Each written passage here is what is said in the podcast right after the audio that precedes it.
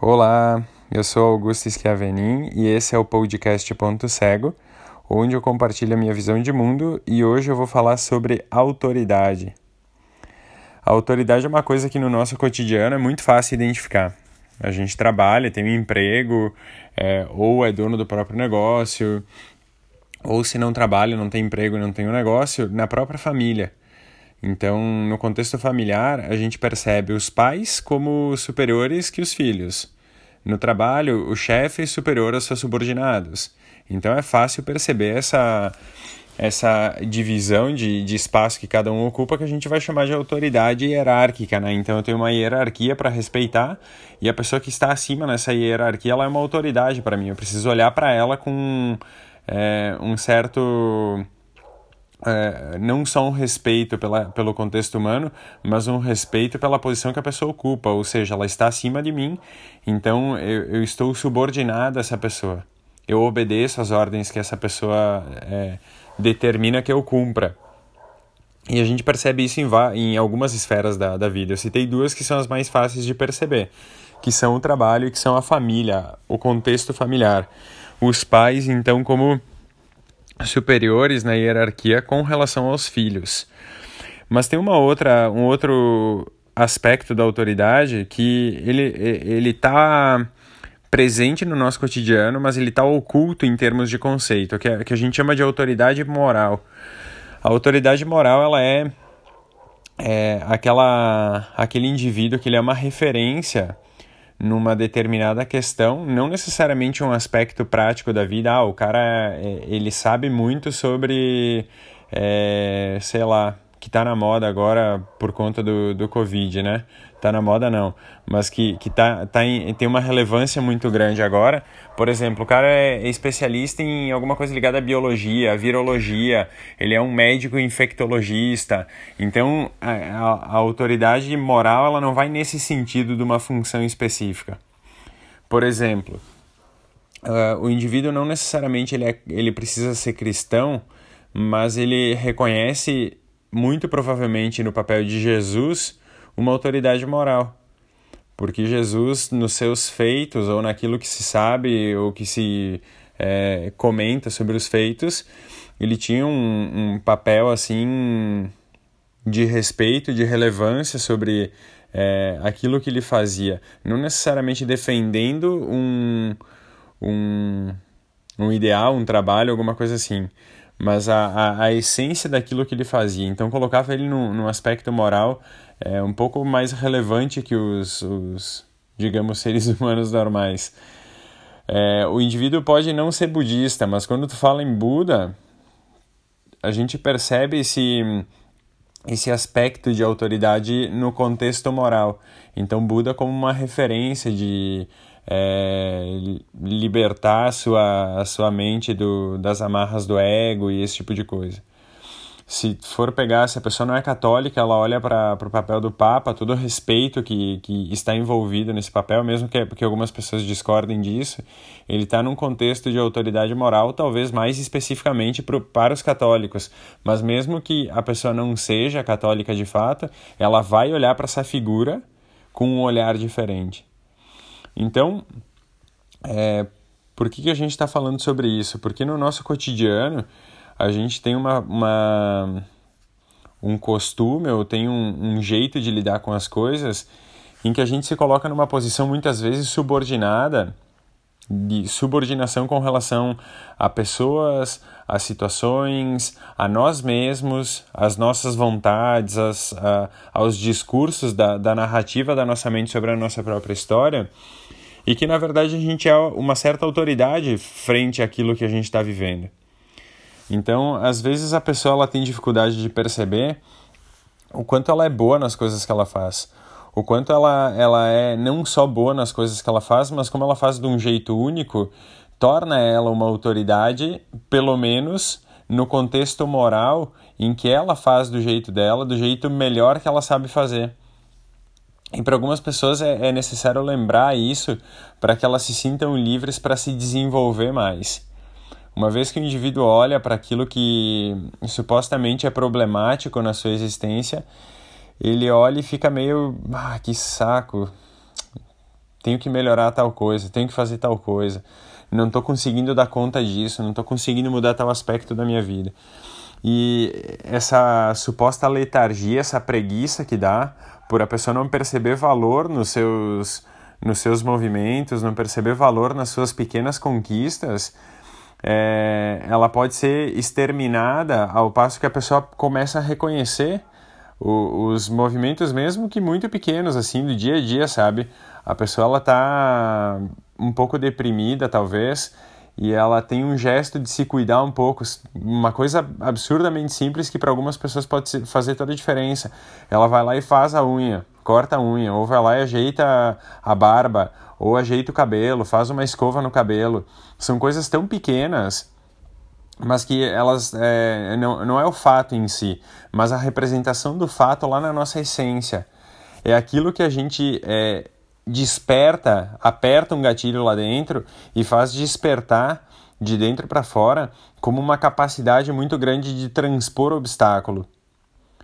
E essa capacidade de transposição de obstáculos, ela é uma autoridade que a gente tem sobre a nossa própria vida. Não existe autoridade maior que nós sobre a nossa própria existência. Então sou eu que, em última instância, vou ter que decidir sobre tudo.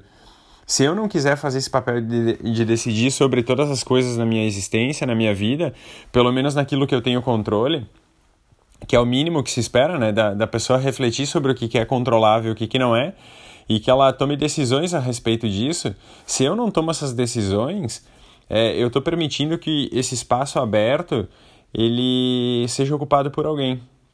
Então, se eu não olho para aquilo que eu quero e decido por mim mesmo através da autoridade moral na minha própria existência, eu não estou olhando para fora, eu estou olhando para dentro agora para poder decidir. Se eu não tomo essa decisão, eu estou permitindo que alguma coisa ou alguém tome essa decisão por mim. Então, eu não tenho posicionamento político, eu vou decidir pelo que eu mais escuto. Eu não tenho é, posicionamento sobre alimentação, eu vou decidir pelo que eu estou mais acostumado porque está mais acessível. Eu não tenho posicionamento sobre saúde, eu vou acabar fazendo ou deixando de fazer aquilo que eu mais convivo com. E isso é uma. uma não, não vamos chamar de regra para não ser uma coisa rígida, mas isso é um jeito que a, que a vida se organiza que está muito sutilmente pensado ali para que a gente ocupe esses espaços vazios. Então, se eu não paro para refletir, para perceber o que, que, me, o que, que me motiva, o que, que me move na, na vida, o que, que dá contorno à minha vida, é, eu vou permitir que alguém faça isso no meu lugar. Então eu preciso evocar, toda vez que for necessário, essa, esse papel de autoridade que eu tenho dentro de mim, que ela é uma autoridade moral sobre a minha própria existência. Eu não estou precisando comprovar isso para ninguém, eu não preciso é, mostrar uma carteirinha, sou o dono de mim mesmo, eu não preciso. É, pensar ou agir de maneira que torne as outras pessoas supostamente subordinadas a mim. Muito pelo contrário, eu estou vivendo focado é, focada no meu desenvolvimento, estou vivendo focado no papel que eu ocupo no centro da minha vida. E uma vez que eu olho para esse papel que só eu posso cumprir, que só eu posso ocupar, eu começo a viver e perceber que as coisas que eu faço elas são ótimas. Os resultados que eu tenho com o esforço que eu tenho, ele é excelente, porque não tem ninguém fazendo as coisas da minha vida, sou eu que faço.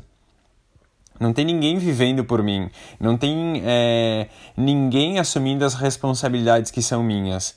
E isso é tão enriquecedor, mas tão enriquecedor, que o indivíduo começa a se sentir livre para escolher. Mesmo que a vida tenha várias limitações, a, a vida de cada um tenha várias limitações, ou é, a pessoa se perceba limitada em conhecimento, ela se sente ignorante com relação à vida, ou com relação às coisas, ou com relação ao mundo, não importa. Importa o fato dela perceber que ela tem a capacidade de olhar para ela. E que se ela não fizer isso, não há garantia que alguém faça. Então, uma vez que eu, que eu considero que eu tenho autoridade moral sobre as minhas próprias escolhas, eu identifico os meus valores e eu decido, por minha conta e risco, atender esses valores, atender esse, esse caminho que eu quero seguir, que é o que o valor representa. E uma vez que eu decido atender isso, eu estou assumindo essa autoridade na minha vida. E aí eu passo, eu passo a ser é, um exemplo em silêncio sobre o que, que a gente pode acrescentar na vida das outras pessoas. Se eu falar para alguém, é, é, sei lá, um exemplo do meu cotidiano, se eu falar para alguém meditar todos os dias, não vai fazer o mínimo sentido, a não ser que eu demonstre para a pessoa o que, que é o efeito dessa meditação diária, o que, que é o efeito de refletir, de, de meditar sobre temas, de meditar sobre as coisas, de meditar sobre mim mesmo no, no dia a dia. Então, é, a autoridade moral ela vem do efeito da pessoa assumir a responsabilidade sobre a, aquilo que compete a ela na vida dela. E para fechar, então, fica esse convite da, da gente perceber, é, fazer o exercício diário de olhar para si mesmo com relação à própria vida, com relação àquilo que se, se, se coloca na nossa frente como realidade, perceber qual é a minha relação com essas coisas, em que ponto eu estou com essa realidade, o quanto eu assumo essa realidade na minha vida hoje, o quanto eu olho para aquilo que está fora de mim e eu fico. É, e eu aceito isso que está fora de mim, eu aceito essa verdade que está exposta independente de qual for. Só o fato de eu aceitar essa verdade que está exposta, que está evidente na, na, na nos meus sentidos, nos meus olhos, nos meus ouvidos, é, é o passo para eu perceber que eu posso fazer escolhas a respeito disso. Bom, se eu tenho uma cortina aqui, eu estou gravando aqui num quarto, e eu tenho ou não tenho uma cortina aqui, é um, um aspecto que eu vejo que é da realidade. Mesmo que seja um exemplo tosco, isso me, me coloca em posição de decidir se eu quero continuar com a mesma cortina ou se eu quero colocar outra. Ou se eu não tenho, se eu quero colocar uma, se eu quero deixar sem. Leva esse exemplo. Lembra que, que o, o a, a raiz da coisa ela não está no fato em si mas naquilo que motiva o fato. A cortina não é o, o, o, a essência disso, né? Mas o fato de eu saber decidir se eu quero, de eu, de eu poder decidir se eu quero ou não uma coisa, se isso é para mim, se não é para mim, se esse é o momento que, eu, que, que isso vai me fazer bem ou não. E isso pode ser colocado, transferido para todas as áreas da vida. Então, primeiro eu, eu olho para a realidade como ela, como ela se, se expressa na minha frente eu absorvo o resumo dessa realidade, eu absorvo o que, que essa realidade está me mostrando, e isso me ajuda a identificar em que, em que ponto eu estou na minha vida.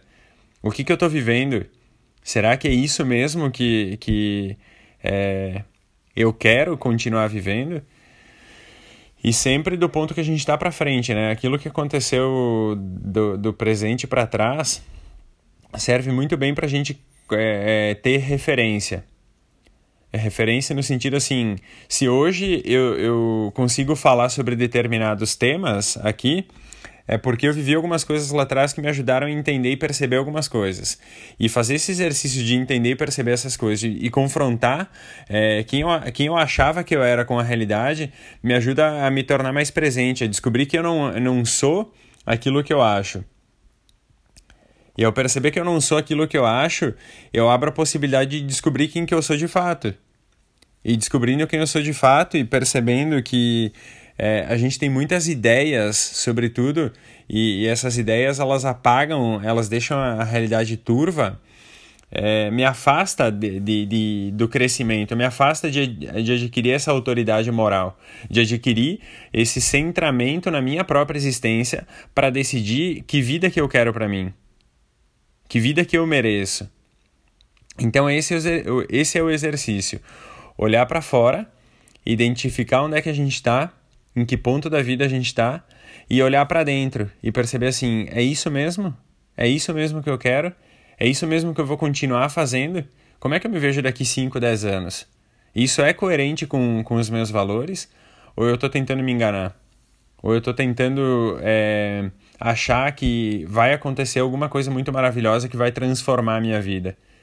A única transformação possível, que é conhecida desde milhares de anos atrás, é a transformação da vontade, né? a transformação da pessoa ir lá e construir alguma coisa. Mesmo que a gente olhe num comparativo muito injusto é, para a vida das outras pessoas, é, a gente não sabe qual que foi o esforço que as outras pessoas fizeram para chegar até tal ponto na vida delas. Até tal ponto que eu digo é, modelos de sucesso, modelos de felicidade, modelos de saúde. A gente olha para o resultado como se a pessoa estivesse em cima de um palco se apresentando e a gente não alcança o tamanho do bastidor que ela passou para chegar até aí. Então, nesse sentido, a gente precisa fazer esse olha para fora, olha para dentro, olha para fora, olha para dentro. E aí a gente tem uma ferramenta muito, muito, muito importante da gente assumir essa autoridade na própria vida. Um grande abraço. É, espero receber feedbacks de vocês sobre essa reflexão e fiquem bem.